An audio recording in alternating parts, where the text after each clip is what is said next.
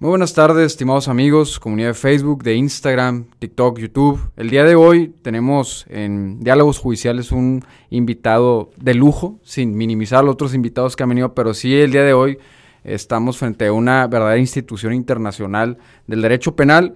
El doctor Gonzalo Rú es un placer para mí tenerlo aquí y pues si pudiera platicarnos sobre su, su, vida, empezando el programa tras de cámaras, dije, de su vida personal, digamos, de su vida personal enfocada al derecho y lo que usted nos quiera platicar. Bueno, muchas gracias, muy contento de estar aquí con todos ustedes, con toda la audiencia.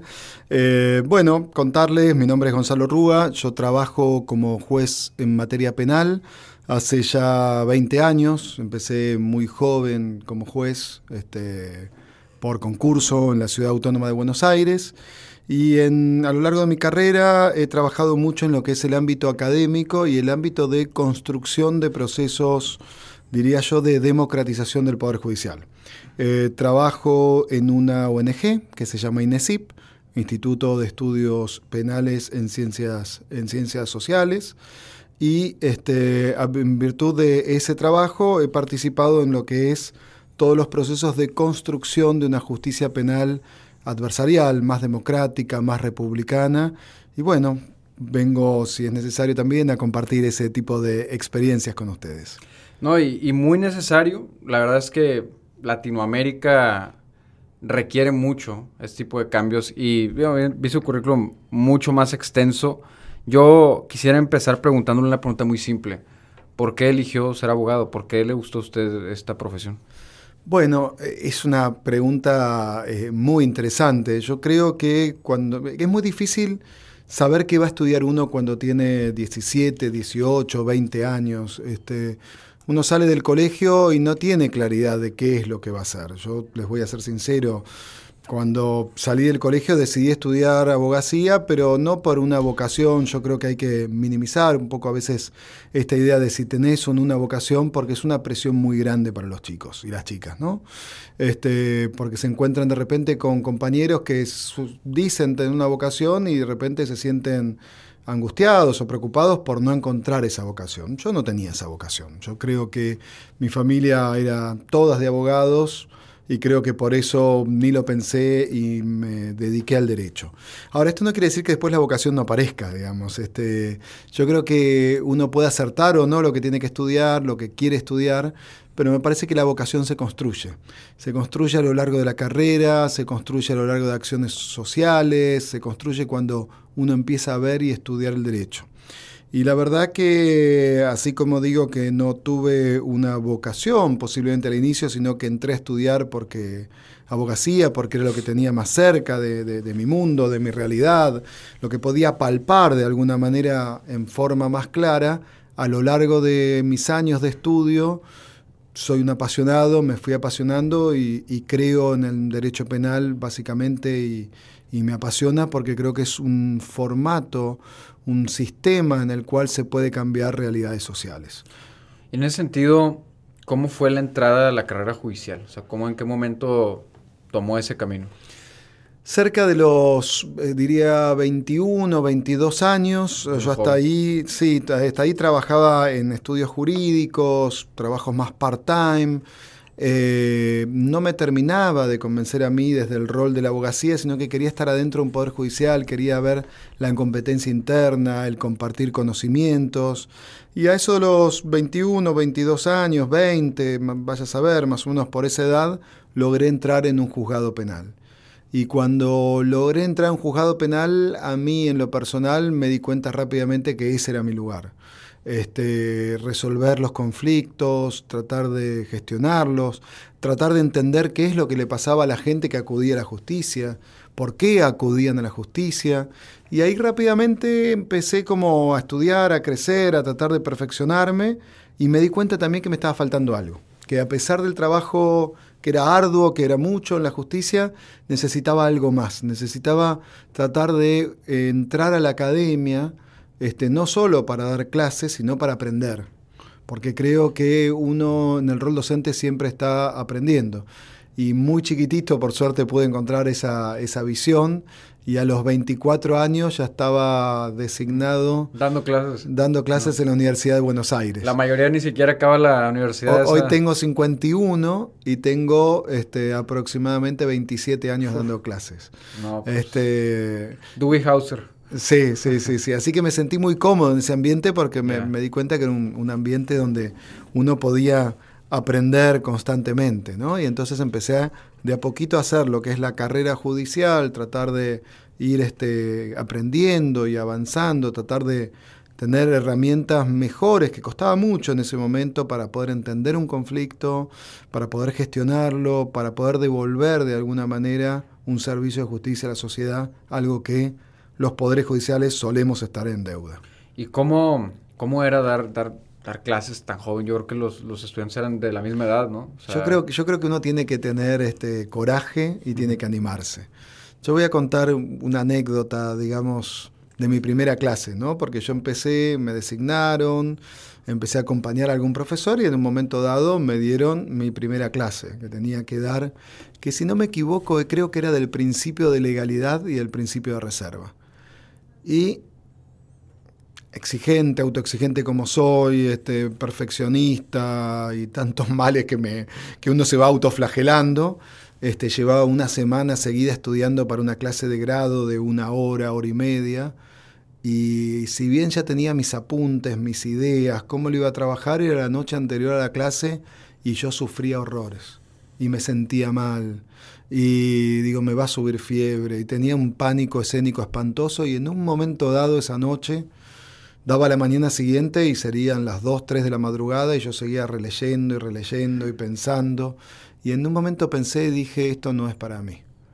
Eh, podría mentir, podría decir que me enfermé, que no estoy bien, que me olvidé la clase y no voy. Y nadie lo va a creer. Y ahí se acabó mi carrera académica, mi carrera como, como profe, como ayudante de profesor. Pero juro que lo pensé. Y en un momento dije, no, no, no, voy a, las cosas hay que enfrentarlas. Voy a poner la cara, voy a hacer mi mejor papel, seguramente va a ser muy malo, y entonces me voy a retirar de la docencia porque no soy vivo para esto, pues no puedo vivir así sufriendo. Y quién sabe cuántas décadas después, aquí seguimos. Por suerte la clase no salió mala, que tampoco creo que haya sido una gran clase porque era mi primera experiencia, seguramente tenía este enormes debilidades para poder transmitir conocimiento, pero me gustó mucho lo que pasó. Me gustó mucho esa dinámica del aula, esa dinámica de compartir experiencias y nunca, nunca terminé de darlas, seguí avanzando y avanzando y, y bueno, hoy me siento Orgullosamente puedo decir que de, todos los ambientes que yo me realizo académicamente, profesionalmente, digamos, este, me gusta mucho mi trabajo como juez, lo que es gestionar conflictos, me gusta mucho el trabajo de consultorías, lo que es ayudar a los sistemas de justicia a, tener una visión más clara de lo que es, su rol social, su rol en una sociedad y lo que es el ámbito académico, que es el trabajo en el aula, yo creo que en el ámbito donde me siento mucho más cómodo y donde creo que, puedo generar mi mejor versión es en el aula. Así que agradezco este, no haberme, no haberme este, achicado y frente a la adversidad poner la mejor cara, ser la mejor versión posible de uno y bueno, y seguir para adelante. Pero eso es algo que se me hace muy rescatable. A mí me siguen muchos estudiantes de leyes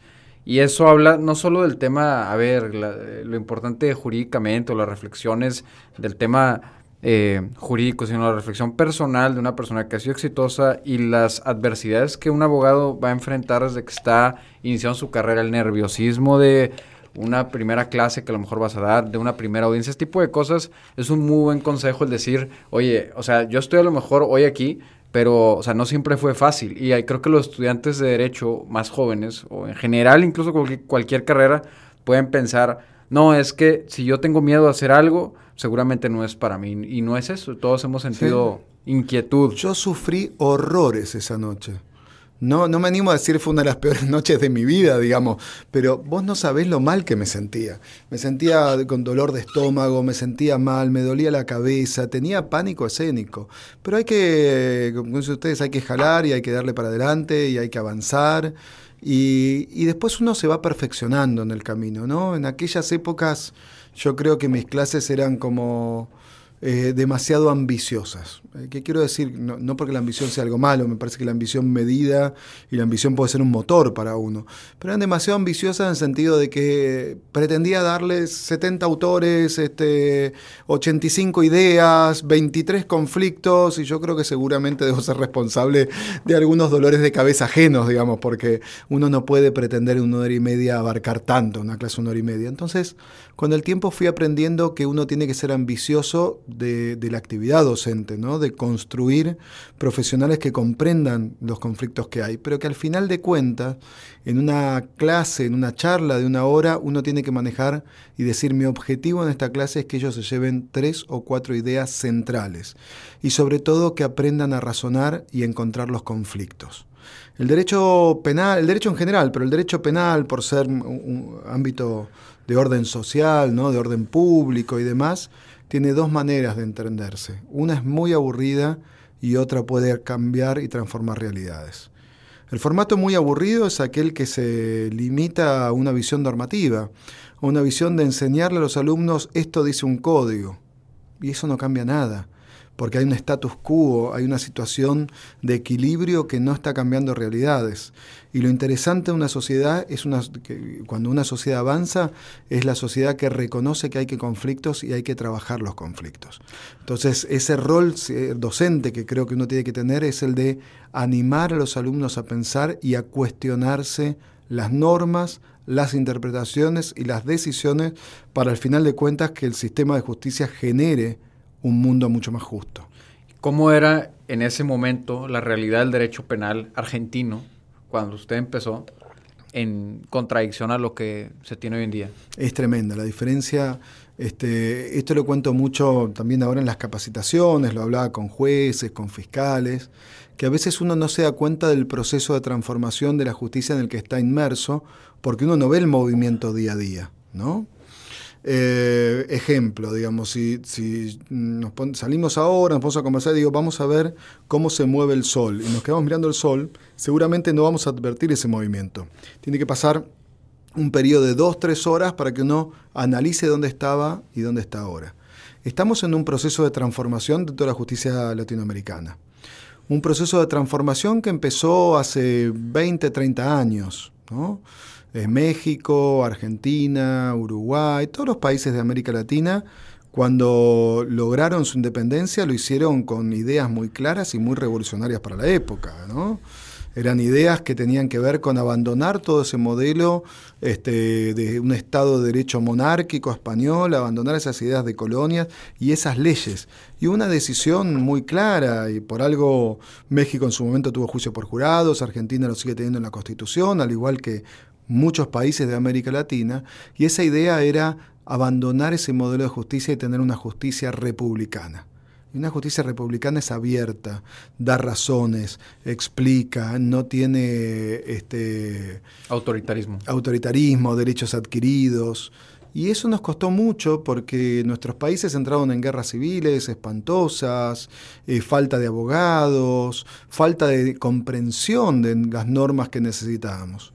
Recién con la aprobación de los tratados internacionales en la década del 80, recién con la vuelta a la democracia en toda América Latina, cuando abandonamos los regímenes militares y totalitarios, empezó a haber una nueva conformación de la justicia penal. Y era bajo una idea de que es hay que desterrar la forma inquisitiva de que ejerce de ejercer el poder penal. Bueno, esto se está cambiando en los últimos 20 años. Si yo miro eh, mi Gonzalo Rúa cuando arrancó este, como empleado de la justicia, en esa justicia escrita, de sistema inquisitivo morigerado mixta, de lo que me enseñan de las prácticas, de lo que era la práctica de la justicia, a lo que trabajo como juez hoy, en lo que, en tratar de entender los conflictos en una audiencia, en escuchar a una víctima, un imputado, entenderlos, escucharlos, dejar que puedan descargar sus, sus emociones, sus tensiones, este, es un cambio notable. Eso me hace muy interesante porque eh, ese, ese punto yo no lo he escuchado por, por lo menos en México. O sea, el, escuchar a la víctima y que digan su emoción. Eso, me, eso, si bien la ley establece, ¿no? El, este, el derecho, por ejemplo, de la víctima. Decir algo incluso del imputado, etcétera. Me parece que eso eh, abarca de una manera más amplia el principio de inmediación que aquí se ha tratado de, de, iniciar. Y mi pregunta en el sentido es, pues bueno, me imagino que tiene un conocimiento ya del, del sistema penal mexicano. ¿Qué diferencias hay eh, toralmente entre el sistema procesal penal en México y el sistema procesal argentino. Ahorita eh, escuché que había un juicio por jurado y escuché diversas cosas.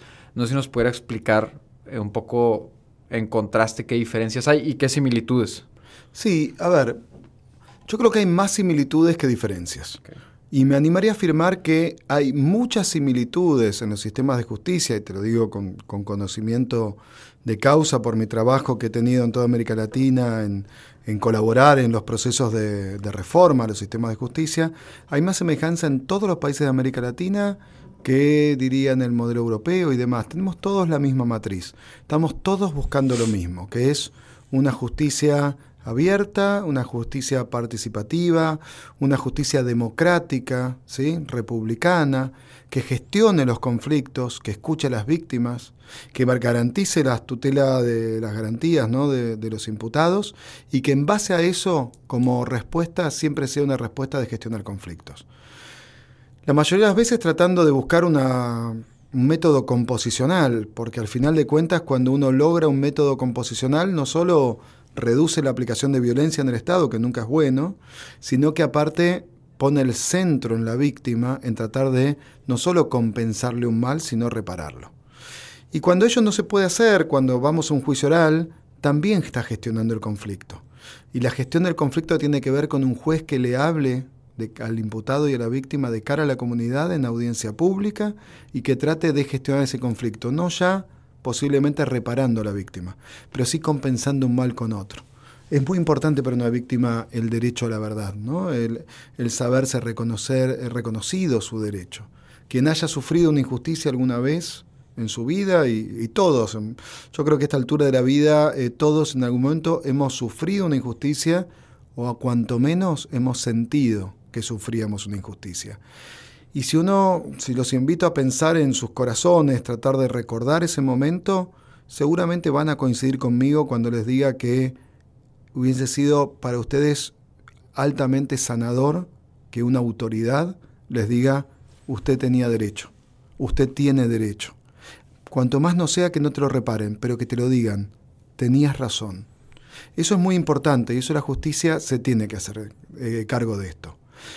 En ese proceso, México tiene sus avances, Argentina tiene sus avances, Guatemala tiene sus avances y sus realidades.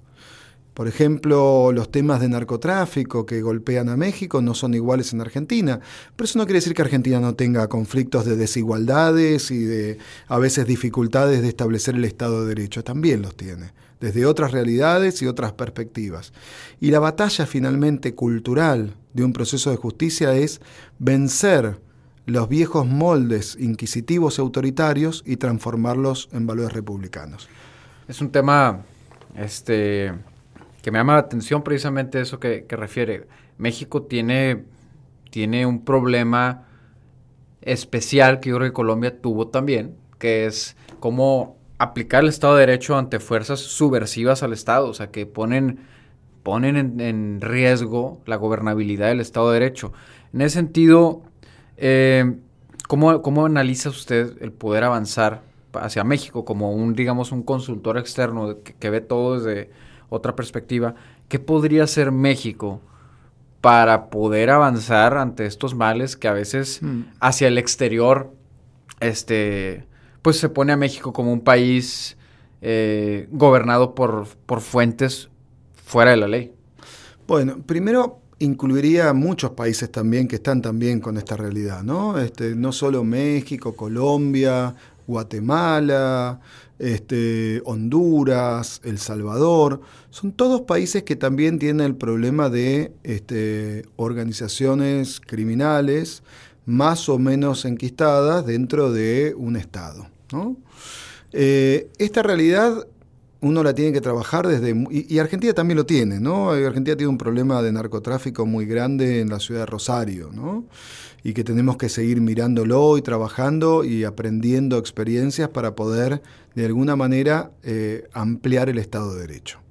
Lo primero que diría con esto es, para no que no parezca ni peyorativo ni, ni, negativo, es que no existe el Estado de Derecho puro, y no, existe el Estado policial puro.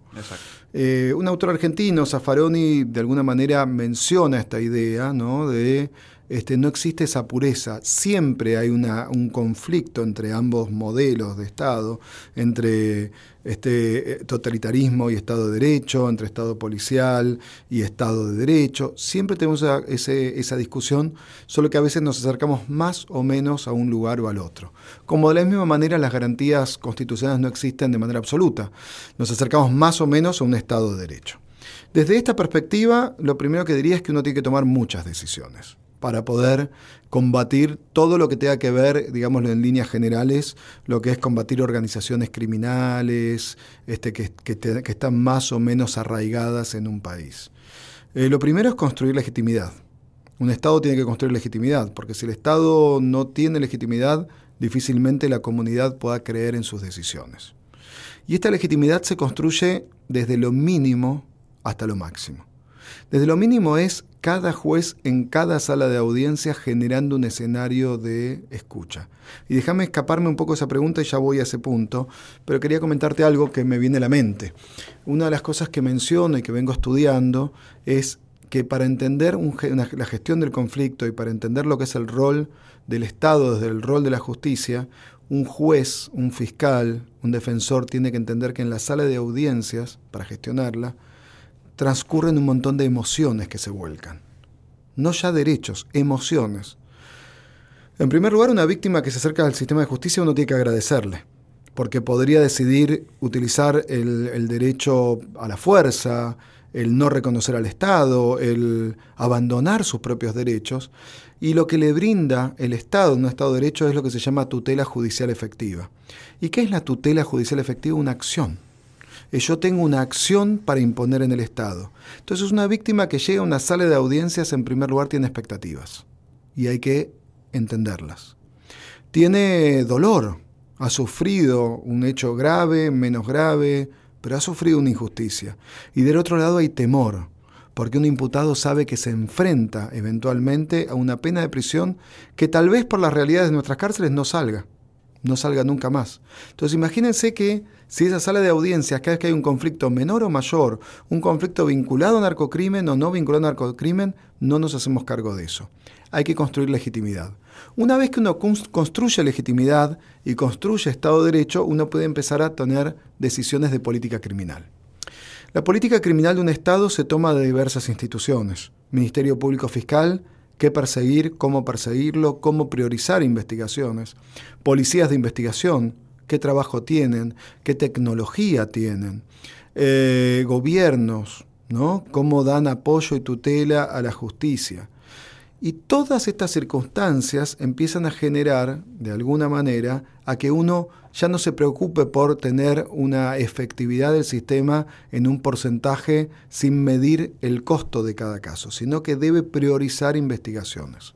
Y para eso, un punto central no solo es tener tecnología, tener compromiso estatal, tener un acuerdo de gobernabilidad en justicia, tener una política criminal clara, sino transformar de a poco las instituciones.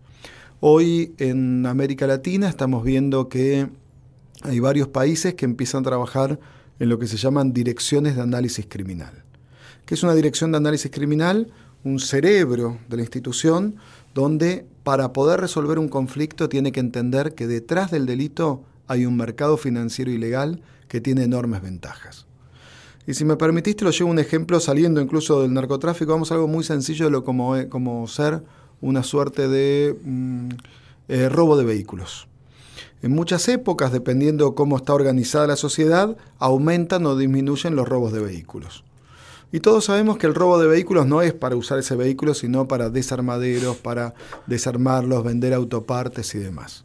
Si la política criminal de un Estado en el robo de vehículos este, se dedica exclusivamente a condenar a quien roba un vehículo, lo cual está bien condenarlo, digamos, porque es un hecho grave, porque si es un robo con armas pone en riesgo la integridad de la vida de los ciudadanos de una determinada comunidad, está bien, pero no alcanza con eso porque esa organización criminal que se dedica a la venta de autopartes está pensada desde líderes que manejan el negocio a pasar por distintas etapas y finalmente tiene lo que se llaman los peones, que es el, el elemento humano fungible, que es quien realiza la acción y que seguramente la ganancia que tiene es mínima. Si solo nos dedicamos a detener el último eslabón de una cadena, de una organización criminal, ese eslabón es fungible, rápidamente se agarra a otro chico que está en situación de calle, que está en una situación desesperada, y entonces el mercado ilegal sigue creciendo. Solo si vos tenés una dirección de análisis criminal que se sienta con compañías aseguradoras, víctimas, policías, traza mapa de delito, averigua dónde se venden las autopartes, va a poder impactar en el mercado criminal.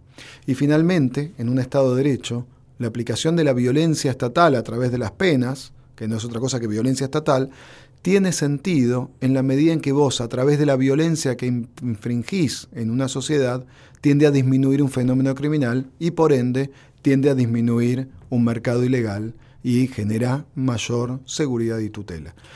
No es una tarea sencilla, como verás, y cada, cada fenómeno criminal tiene una explicación sociológica, una explicación económica, pero hay que ir a trabajar y las leyes de a poco empiezan a trabajar cada vez más la idea de avanzar en lo que es la ganancia ilegal, ¿no? en lo que es el decomiso de... El famoso follow the money de los estadounidenses, ¿no? O sea, el ir tras el dinero porque no estás casi castigando la pobreza hasta cierto punto. Claro, y, reinvertir el dinero, porque también, por ejemplo, vemos mucho en América Latina este, que a veces, eh, por ejemplo, hay un caso de trata de personas y en la trata de personas este, se decomisa la propiedad donde se trataba a mujeres que eran explotadas sexualmente.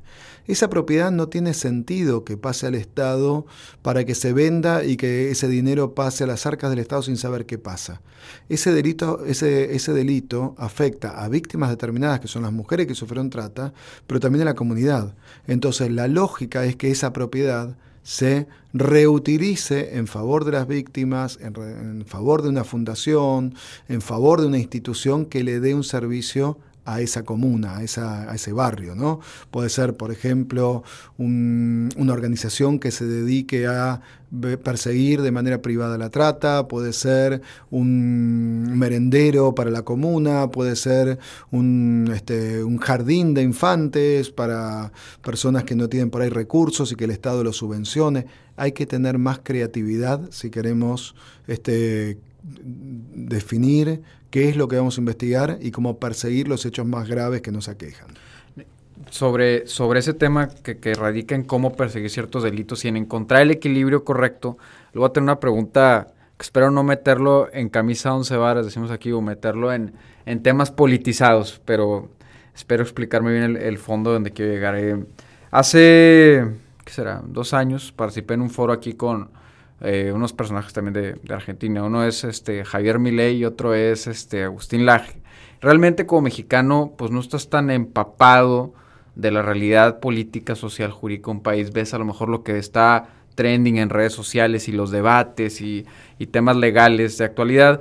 Y hablaban mucho ellos eh, y en redes sociales de este tema que, a veces decían que en materia judicial los delitos de género a veces como que no existía un estándar probatorio muy alto, como que era una cierta suerte de si lo dice, pues ya este, digamos tienes una probable responsabilidad penal en un delito X.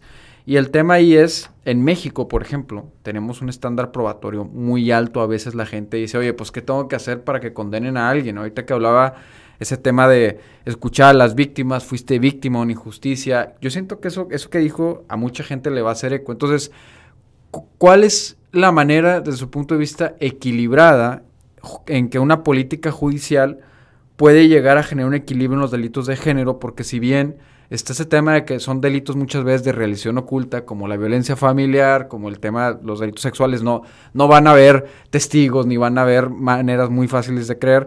Y está por otro lado esta queja que dice, no, pues es que hay un desequilibrio porque los hombres ya no tenemos este, igualdad eh, procesal, que no digo que sea cierto, es la queja que existe por lo menos en, en algún sector.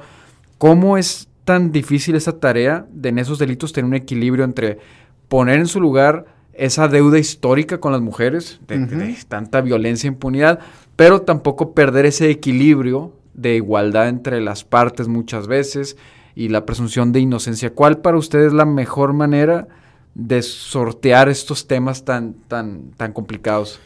Lo primero es entender desde dónde tenemos que analizar esta circunstancia para no caer en, una suerte de eh, visión subjetiva o una cuestión casuística, ¿no? Este caso me parece bien, este caso me parece mal. La discusión de género, como la discusión de todos los hechos vinculados al derecho penal, se debe centrar en lo que Alberto Binder denomina la antinomia fundamental.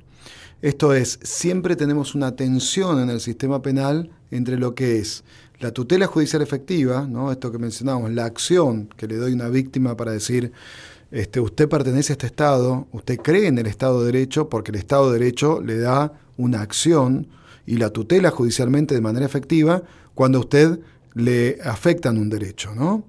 Y esto tenemos que ser responsables. Y del otro lado, el límite del Estado. A pesar de que yo le doy a usted víctima una tutela judicial efectiva, tengo un bloque constitucional de garantías que no se construyó de la noche a la mañana, ¿no? que implicó este, la construcción desde el iluminismo de hace 200 años y que se fue recategorizando a medida que fuimos aprobando tratados internacionales y a medida que fuimos observando la sangre derramada en el proceso penal por la condena, las condenas injustas, por eh, los allanamientos ilegales, por las torturas en las cuales hemos sometido durante la historia del proceso penal este, a los imputados. No solo desde la vieja Inquisición, sino también desde una neo-Inquisición. ¿no? Esto para empezar a entenderlo. Y si uno lo entiende desde ahí, se va a dar cuenta que ese equilibrio que debe haber entre tutela judicial efectiva y garantías no es estático. Todo el tiempo se está moviendo, está en evidente tensión. Y eso es sano porque la tensión y la existencia de conflictos es lo que permite que una sociedad crezca y debata hechos. Gracias a esa tensión existente entre tutela judicial efectiva y garantías, pasamos de lo que era, lo que me comentabas, la justicia cuando empecé hace ya 30 años, a lo que es hoy, pasamos de un diseño en el cual la víctima de violencia de género en el 99% de los casos eran archivados. Y yo fui parte de esa justicia y me hago cargo y pido disculpas desde mi mísero, si se quiere, error de empleado judicial que aprendía en ese sistema, pero que era parte de ese sistema. Y hemos archivado en los lugares donde yo trabajé muchísimas causas. Y el archivo era, la víctima se le pregunta, ¿tiene testigos? Dice que no, teniendo en cuenta que no hay testigos, corresponde archivar. Y eso lo que genera, está estudiado sociológicamente, es no solo un mantenimiento de la desigualdad de oportunidades en la sociedad y de violencia, de recibir violencia, de victimización secundaria que puede tener una víctima mujer y una víctima varón, sino que se retroalimenta, porque el hombre violento que ha ejercido violencia sobre la mujer cuando ve que su voz no tiene valor, se vuelve a poner por encima de la mujer y va a ejercer más violencia. Entonces son mensajes que hay que tener mucho cuidado. Si uno mira, como decíamos cuando observamos el sol, de hace 20 años a hoy, ve el cambio. Si uno mira mes a mes, no lo observa el cambio. Y ese cambio tiene que ver con tener una justicia que carecía de perspectiva de género y hoy la tiene. ¿Y qué es tener perspectiva de género para poder entender estos casos? Es entender que la perspectiva de género es una visión, una forma de ver la sociedad. Son unos lentes que a nosotros nos permiten entender hechos que antes no entendíamos. El famoso ponerse en los zapatos del otro. Ponerse en los zapatos del otro. Y cuando uno entiende estas circunstancias, se da cuenta que desde una visión de política criminal, tiene que ver cómo construye la prueba en casos de violencia de género. Gracias a esa visión, gracias a esa mirada de género, es que en la mayoría de los países de América Latina se han creado oficinas de asistencia a la víctima. Y gracias a la, oficina de asistencia a la víctima se permite tener información para ver si los dichos de la víctima en un caso son creíbles y en otro no. ¿Utilizan pruebas en periciales en psicología o cuál es el método que yo utilizan? Yo no lo sí, son peritos porque son expertos en la materia. No es que realice una pericia, sino que tiene una entrevista directa con la víctima al momento del hecho. Y no nos van a decir si la víctima de este caso dice la verdad, porque eso es tarea del juez. Lo que nos van a decir es que si de su relato, si del relato de la víctima, hay indicios de credibilidad que tengan base científica.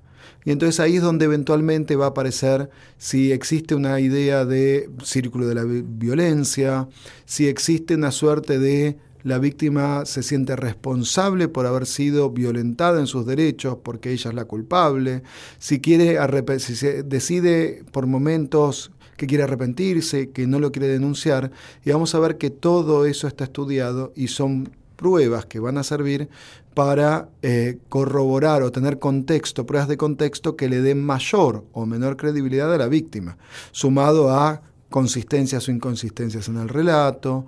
Y luego tenemos también lo que es prueba de eh, no solo de contexto, sino de corroboración.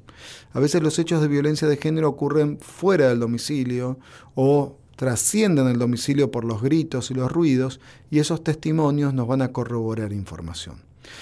En síntesis, creo que estamos en un momento de cambio muy interesante, creo que estamos generando una mayor tutela judicial efectiva. Y creo que a veces la mirada cuando, cuando se observa decir no es una exageración tiene que ver con todavía no tener una visión clara de lo que es el género y de la afectación a derechos este, de las mujeres. Y que cuando este, este derecho de una mujer es acompañado institucionalmente con pruebas de corroboración que ya están preordenadas para tener respuestas rápidas, los resultados son altamente satisfactorios y de a poco, me parece, muy de a poco, vamos cambiando esa visión de género y vamos tratando de generar este, un acompañamiento mayor. ¿En Argentina también tienen libre valoración probatoria los jueces para llegar a una sentencia o es sí, como... Sí, es exactamente igual que aquí, solo que también ahí es un escenario conflictivo, que estamos teniendo problemas y que estamos desarrollando soluciones. La valoración de la prueba en nuestros códigos eh, utilizan términos como sana crítica racional, eh, máximas de la experiencia, libres expresiones, eh, más allá de toda duda razonable. Y la dificultad es que a veces esas expresiones pueden ser mal entendidas, porque más allá de toda duda, ¿Esto que Si el juez no tiene duda debe condenar y la respuesta es no, porque eso nos lleva a un criterio subjetivo. Debemos objetivar nuestra manera de valorar las pruebas.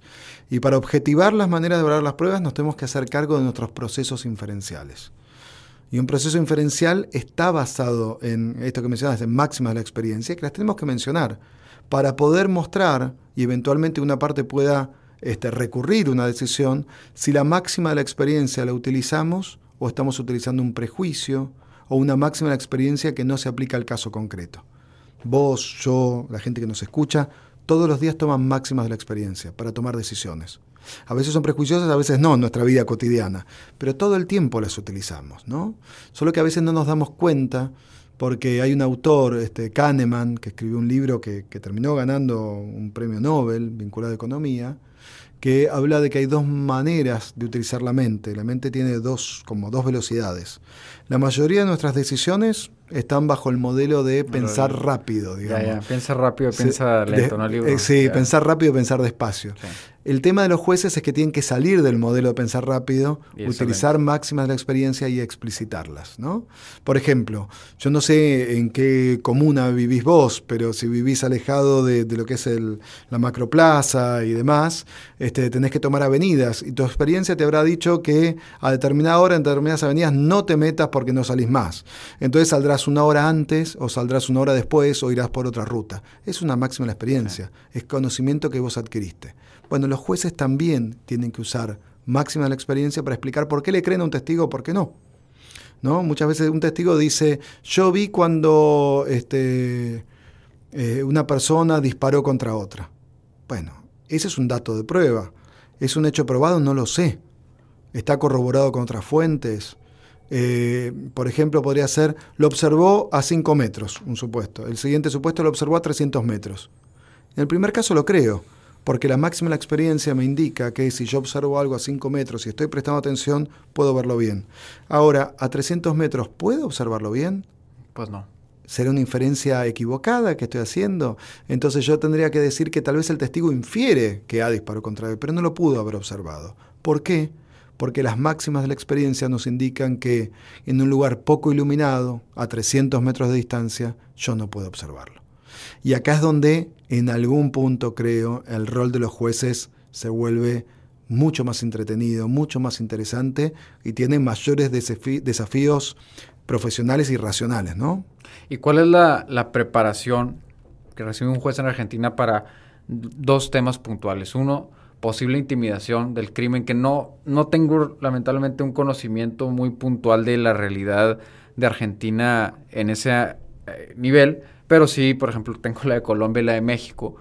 Em, ¿Cuál es la preparación que recibe un juez en Argentina para decir, a ver, vas a tener estas eh, maneras de que si un criminal te quiere intimidar, eh, salvaguardarte, tal, que creo, o sea, me puedo equivocar, que son un poco pues, menores que las de México. Y dos, en el tema de desarrollar un criterio, qué formación reciben, o es individual, es aprenden a dar aventándote al alberca. Mi respuesta te va a decepcionar, este, ninguna. Ninguna. No, yo creo que todavía estamos con una debilidad muy grande en lo que es capacitación. La academia en líneas generales en Argentina y lo que he visto por Latinoamérica está muy alejada de los nuevos desafíos de la justicia. Seguimos eh, formando, en vez de abogados que tienen que bregar por derechos sociales en la justicia, seguimos formando tramitadores. No formamos abogados, esto es gente que aboga por un derecho. Formamos tramitadores. Y formamos tramitadores porque básicamente enseñamos modelos teóricos, tecnocráticos, sin visión práctica. Entonces, de, en líneas generales, no, obviamente hay excepciones, y hay materias, y hay profesores que son muy buenos, pero si uno analiza el global, en líneas generales, la formación de la academia, de la universidad, sigue siendo, de los posgrados en líneas generales también, suele ser la formación de este, tramitadores. Gente que entiende, tecnócratas, que entiende una ley, pero no saben ni cómo se aplica ni cuáles son las discusiones. Y los poderes judiciales todavía tampoco han avanzado fuertemente en escuelas de capacitación vinculados a saberes prácticos. Yo les diría, y, con mucho orgullo para ustedes y con mucho cariño de mi lado, porque en Monterrey, en Nuevo León, trabajo ya hace 13, 14 años, que la Escuela de Capacitación del Poder Judicial, ¿no? el Instituto de la Judicatura, este, bajo la dirección este, este, de Jesús Cadena, es una excepción en América Latina.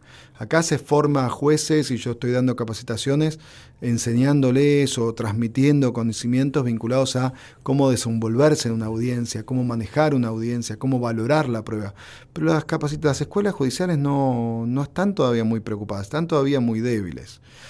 Y en algún punto, esto que me mencionabas de la capacitación para soportar presiones en Argentina no existe. Soportar presiones, soportar eh, presiones directas o indirectas, ¿no? ¿no? No tenemos esa capacitación. Pero sí tenemos una virtud que me parece que es lo que va a ocurrir en toda América Latina en los próximos 20, 30 años. Y, lo digo desde este lugar porque trabajando en, la ONG que, que, trabajo, en INESIP, siempre nuestro objetivo es mirar cuáles son las necesidades dentro de 10, 20 años, porque de esa manera nos permite estar siempre a la vanguardia y pensando los nuevos problemas. Y en la justicia argentina veíamos en los últimos 10 años que los jueces ya no tenían espalda para ciertas decisiones. Y esto no es un problema del juez, es institucional. Hay ciertas decisiones que si hay un clamor público en sentido contrario posiblemente le cueste la carrera. Gracias a este problema, digamos, de alguna manera eh, logramos restablecer lo que en la Constitución nos exigía hace 170 años, que es el juicio por jurados. Y hemos observado que el juicio por jurados le da mayor imparcialidad al tribunal, le da mayor independencia y menor riesgo de ser sometido a presiones, porque al final de cuentas el jurado no está arriesgando ni su carrera judicial, ni su carrera profesional, ni su dinero, ni nada. Termina su función y allí concluye todo. Y creo que la visión juradista este, está y estuvo siempre en Occidente y en América Latina. Este, todas nuestras naciones abordamos como eje, como modelo la constitución de los Estados Unidos, porque era el modelo liberal y libertario que teníamos en ese momento para transformar el Estado de Derecho, y ese modelo no era solamente un juicio oral, ese modelo era una acusación que provenga de alguien externo, un juez que resuelva y un jurado que en una audiencia pueda resolver. México tuvo su tiempo de jurados, eh, Perú lo tuvo, Argentina lo tiene en la mitad de los estados porque una vez que esta ola empieza a avanzar no se detiene porque vemos que la justicia se vuelve más democrática, más republicana, más participativa, con decisiones mejores. La comunidad empieza a entender la justicia y a creer, y en la institución que menos representatividad popular tiene, que es el Poder Judicial, porque los jueces obviamente no deben ser elegidos por el voto popular, logramos establecer con el jurado una respuesta mucho más comunitaria. Y así como México lo tuvo también, y hoy lo tiene Guatemala, lo tiene Nicaragua, lo tuvo Guatemala, lo tiene Nicaragua, lo tiene Panamá, creo que entramos en una era en el cual el jurado va a volver a instalarse, solo que un jurado mejor al que, por ejemplo, México tuvo en su oportunidad, que le faltaba audiencia de selección de jurados para ver si determinado jurado puede ser imparcial en un caso o no puede serlo. Qué, temazo, perdón que lo interrumpa, pero es que no quisiera que se me escape la idea. A ver, entonces, en Argentina sí existe esta realidad como en Estados Unidos, donde, donde un jurado interviene de manera directa en los procesos penales. Eh, ¿Usted está a favor de esto? Eh, absolutamente. absolutamente. absolutamente. No solo a favor, soy un militante del juicio por jurado. Y, no solo eso, cuando fui consejero del Consejo de la Magistratura en la Ciudad Autónoma de Buenos Aires, una de mis líneas de acción más directas desde el primer día que asumí era lograr que se apruebe la ley de juicio por jurados. Y con mucho, con mucho orgullo en mi ciclo de dos años fue uno de mis objetivos, fue uno de mis trabajos más fuertes y logramos que en la ciudad de Buenos Aires se apruebe la ley de juicio por jurados. Interesantísimo porque, a ver, creo, en lo personal creo estar a favor con algunos miedos. El primero sería ¿Cuáles son los alcances? Sin conocer tus miedos, creo que los voy a poder disuadir. Porque muchas veces lo que tenemos es que nos falta un poco de información, porque todavía es una institución que cuando no está, la vemos muy alejada, no la conocemos. Y entonces los miedos muchas veces tienen que ver con. Ah, y aparecen a ver si los acierto o no. Digamos, esta comunidad no está preparada para tener juicio por jurados. Esta población no está preparada. El segundo temor es a la gente no le interesa. Este, el tercero es, sale muy caro, digamos. aparecen más, no sé, vos me Sí, pero también diría, a ver. es poner la justicia en manos de personas que técnicamente a lo mejor no están formadas. no se enriquecen y no sabes cómo. porque, y esto te lo digo con conocimiento de causa porque en Argentina tiene una, similitud con México, que es un país federal. Y que, cada estado, ¿no? Cada, nosotros lo llamamos provincias, ustedes lo llaman estados, tiene, igual que Estados Unidos, ¿no? tiene eh, autonomía, tiene su propia constitución, eh, su propio código procesal, aunque ustedes hoy tienen un código nacional pero tiene su propia forma de administrar justicia.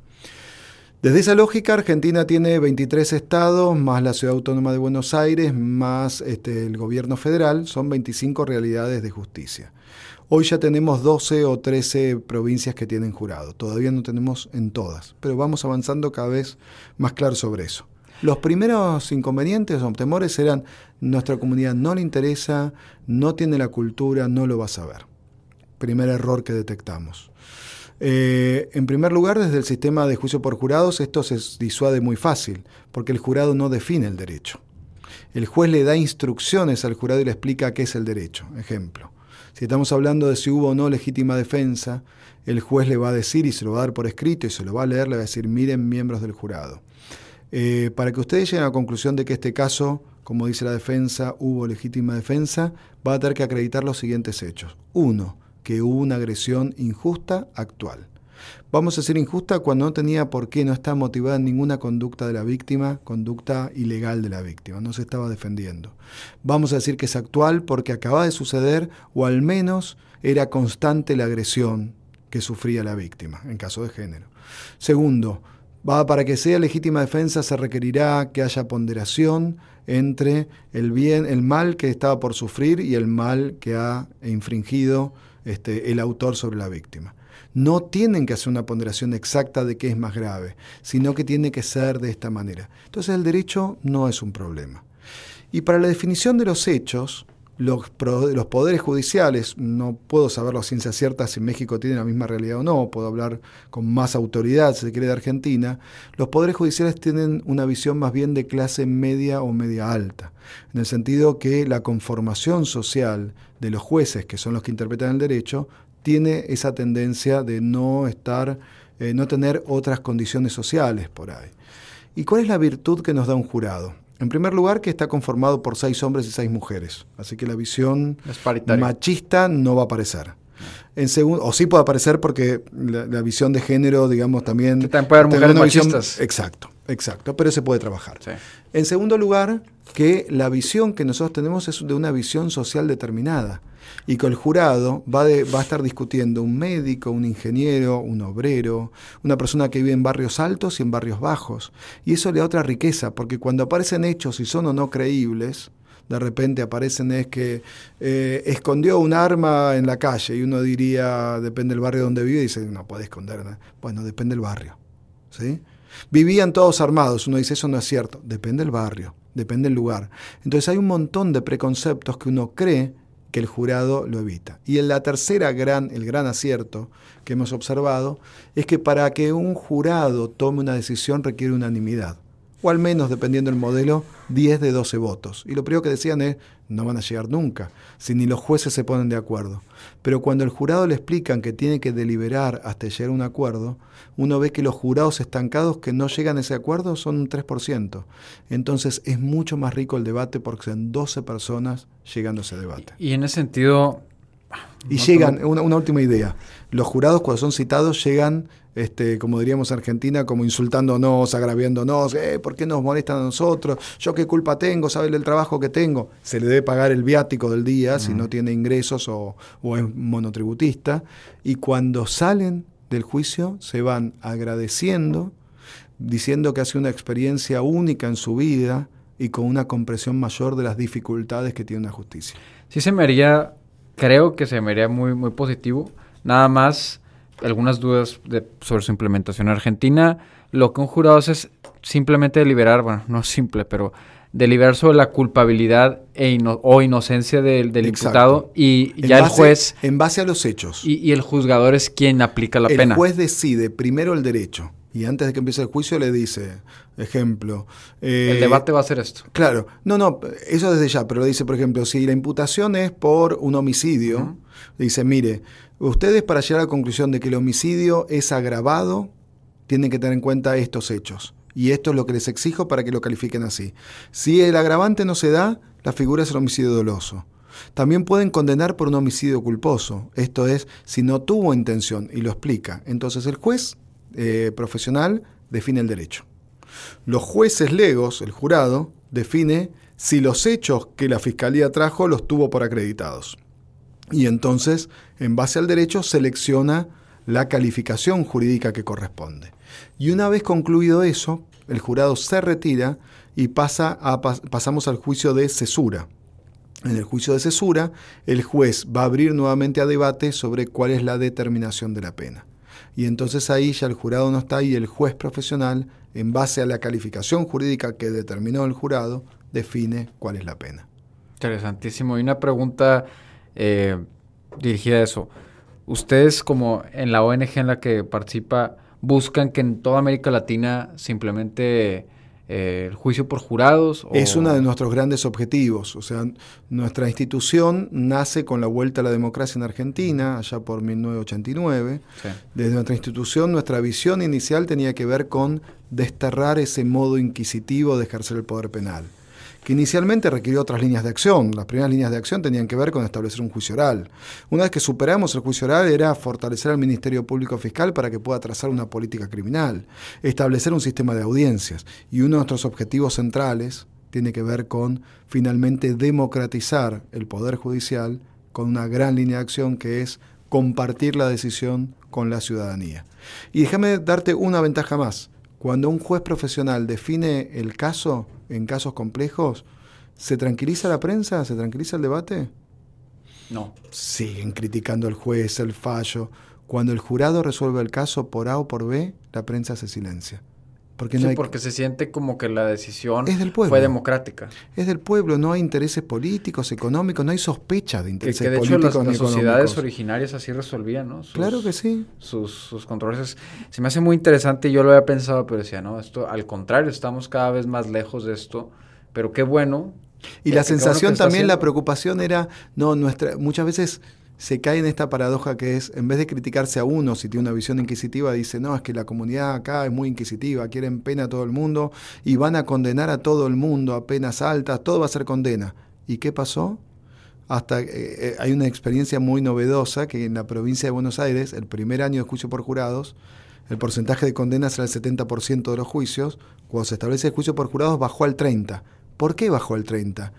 Porque evidentemente los jueces estaban haciendo la tarea de las fiscales y nadie se tomaba en serio el trabajo. Entonces el jurado dijo, ustedes me dicen que los principios políticos es en caso de duda, debo estar a favor de la defensa, el caso es muy malo y absolvían. El fiscal se tuvo que esforzar por cumplir su tarea, subir su nivel y al año siguiente ya mantuvimos los mismos estándares. Del 70%, exactamente iguales. Mayor, porque con mayor democratización. Y mayor nivel de la fiscalía mayor nivel de la fiscalía, mayor democratización, mayor imparcialidad del tribunal y un reconocimiento y una mayor legitimidad del sistema de justicia. Buenísimo. Sí. La verdad es. algo que no sabía y que se me hace muy interesante. Y no sé en México si hay algún programa ya que estén implementando, algún tipo de diálogo eh, con legisladores. Se me hace interesantísimo. ¿Hay alguna política ya en marcha? O Todavía no conozco que haya una política en marcha. Este, creo que hasta donde se no, este, los cambios a veces tienen su tiempo, pero ya está en debate. Hay, dos fuentes fuerza, digamos, ideas fuerza que generan estos cambios. La primera es la academia. La academia jurídica tiene que compartirlo o no. En Argentina fue un trabajo muy largo de, trabajo de academia, donde la academia se fue convenciendo finalmente de que era el camino a seguir. La academia genera las ideas jurídicas y después se establecen en la política. Y la política, el, primer paso era el más difícil, cómo convencer a un gobernador para que establezca el juicio por jurados. Cuando logramos convencer a un gobernador, y el gobernador vio los resultados, que mejoró la construcción de legitimidad ciudadana, el reconocimiento de los derechos, la legitimidad del Poder Judicial, esto ya es una cascada que no empieza a no frenarse porque un gobernador se lo cuenta a otro y empieza a decir esto es muy resultado, da una política de más transparencia, mejora las instituciones, y por eso en Argentina logramos ya tener la mitad de los estados. Chile tuvo hace poco una discusión de reforma constitucional y una de las ideas que estaba en esa reforma constitucional ah, tenía que ver con el juicio por jurados. Este, y muchos países lo tienen, entonces es una cuestión de que tarde o temprano va a llegar. Este, andás a ver si dentro de 20, 30 años vamos a estar dialogando nosotros en esta radio, aquí o en otro lugar.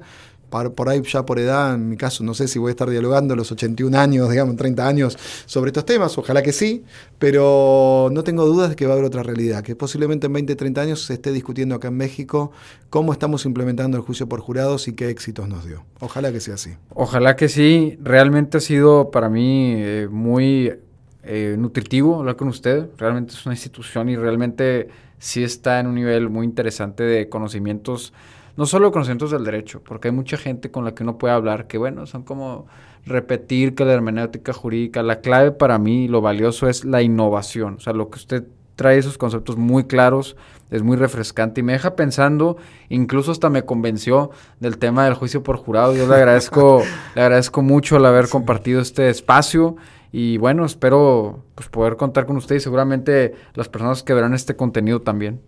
Bueno, estoy a disposición, siempre a mí me encanta, me parece que la justicia siempre, y, este es un avance que se lo quiero reconocer también al Poder Judicial de Nuevo León, ¿no?